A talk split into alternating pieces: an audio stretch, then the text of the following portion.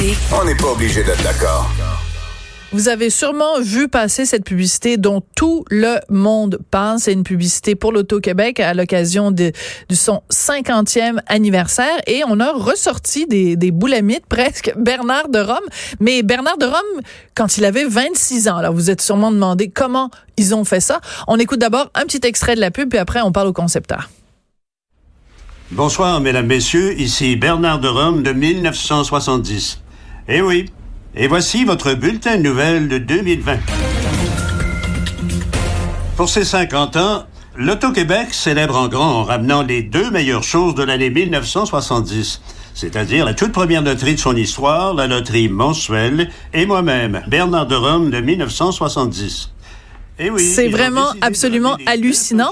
Et euh, ben, ceux qui, savent pas exactement comment ça s'est passé, ils capotent, ils disent, Coudon, ils ont trouvé un comédien qui est un sosie de Bernard de Rome. Est-ce que c'est le fils de Bernard de Rome qui fait ça?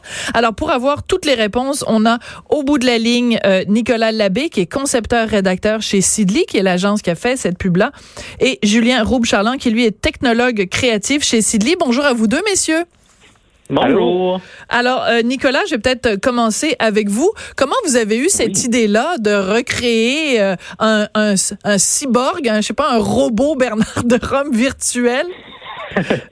Euh, oui, ben, je dirais que ça commence vraiment avec le, le brief qu'on a reçu de l'Auto-Québec qui désirait souligner leurs 50 ans en ramenant leur toute première loterie. Euh, donc, la loterie mensuelle, vu qu'on savait que c'était Nicolas, 1960. Nicolas, Oui. excusez-moi deux secondes, parce qu'on a un problème, c'est inaudible. Euh, quand vous parlez, ouais. il y a de l'écho, donc c'est soit que vous êtes très très proche de Julien, ou alors que vous êtes en train de nous écouter à Cube Radio en même temps que vous nous parlez. Ah, OK. Ouais, j'étais peut-être trop près de, de Bon, Julien, jeune, alors. Éloignez-vous de Julien, comme ça on va mieux vous entendre. Parfait. Est-ce que c'est mieux comme ça? Ah, ben c'est le jour et la nuit. Allez-y, on vous écoute, Nicolas. Parfait. Ben, parfait. Euh, alors, c'est ça. On a reçu notre euh, brief euh, de l'Auto-Québec qui nous demandait de souligner pour leurs 50 ans le retour de leur toute première loterie, euh, la loterie mensuelle. Puis, comme la loterie est née en 1970, notre premier réflexe à nous, c'était d'aller voir, de retourner dans l'histoire, aller voir les bulletins de nouvelles.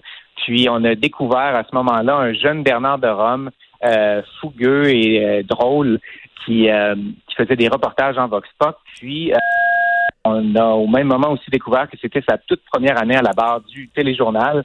Puis on s'est dit, ça y est, euh, je pense qu'on l'a, on va, on va essayer de ramener euh, ce fameux Bernard de Rome de 1970 à sa première année euh, à la barre avec notre euh, toute première loterie. Alors on c'est là qu'on on a sorti vraiment notre première phrase qu'on peut entendre Bernard dire. euh, pour, euh, pour ses 50 ans, l'Auto-Québec ramène les deux meilleures choses de 1970. C'est très bon, c'est très bon. Puis c'est là qu'on découvre qu'il a commencé jeune en Titi, notre notre Oui. Bernard euh, Bernard de Rome. Euh, Julien, vous vous êtes technologue créatif chez Sidley. Euh, Expliquez-nous rapidement là la, la, la technologie qui permet de créer un Bernard de Rome virtuel. Euh, oui, on utilise euh, l'intelligence artificielle, plus précisément euh, l'apprentissage profond le deep learning. Euh, ce que ça consiste, en gros, c'est de prendre euh, un vaste euh, étendue d'informations. Dans ce cas-ci, c'est euh, les, les les archives de Bernard de Rome euh, à la barre du téléjournal. Et puis d'en ressortir avec une conclusion. Dans notre cas, c'était une compréhension du visage de Bernard. Donc après que la machine ait compris le, ce qui était le, le, visage de Bernard à, à 26 ans. On vient de l'appliquer euh, sur, euh, sur notre comédien qui, lui, euh, contrôle un peu ce, modèle virtuel-là. OK. Alors, juste pour bien comprendre, parce que moi, je suis vraiment une technouille, puis vous, vous êtes un technologue. Alors, il faut que vous, me- vous me preniez par la main pour m'expliquer. Donc, je comprends que la machine fait comme un échantillonnage de différents visages de Bernard de Rome, disant différents mots.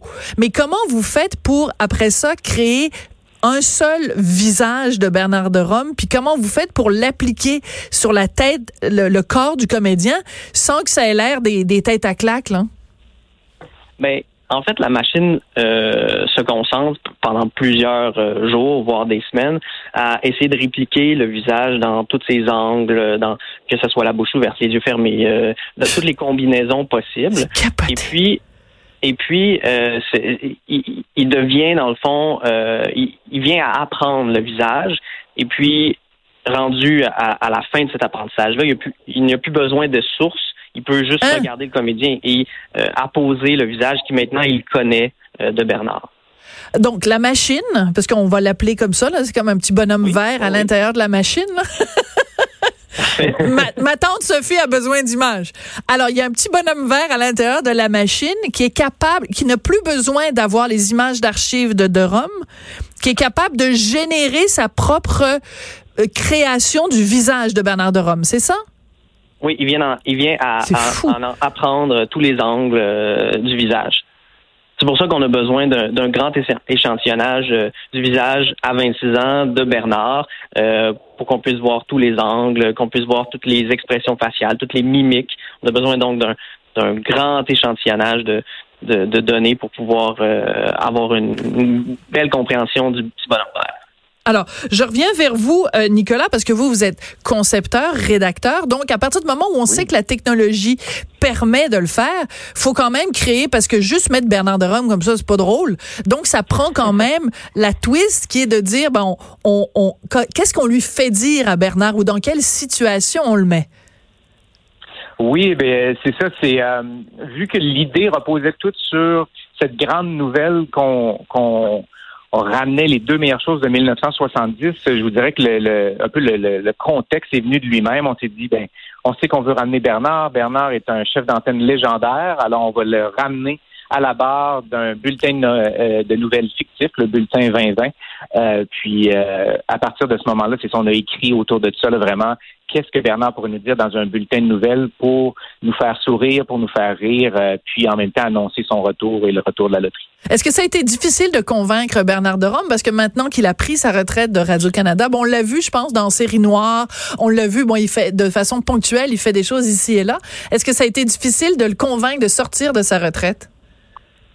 Euh, ben, je voudrais oui et non. On est euh, avant qu'on commence toute recherche ou autre, on est allé s'asseoir avec lui, euh, euh, prendre un café, puis on a lu le script pour voir ce qu'il en pensait.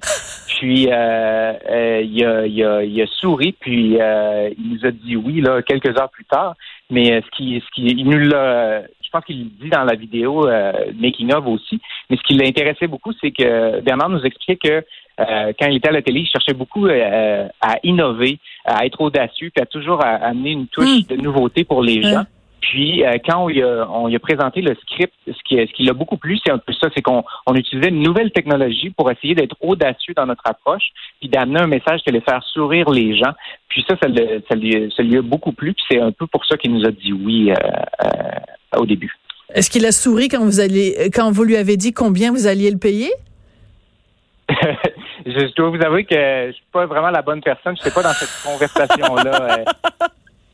je, je, peux pas vraiment savoir sa réaction, malheureusement. Non, vous étiez pas là quand on lui a présenté un chèque euh, de, de, l'Auto-Québec. Non, non, je vous taquine.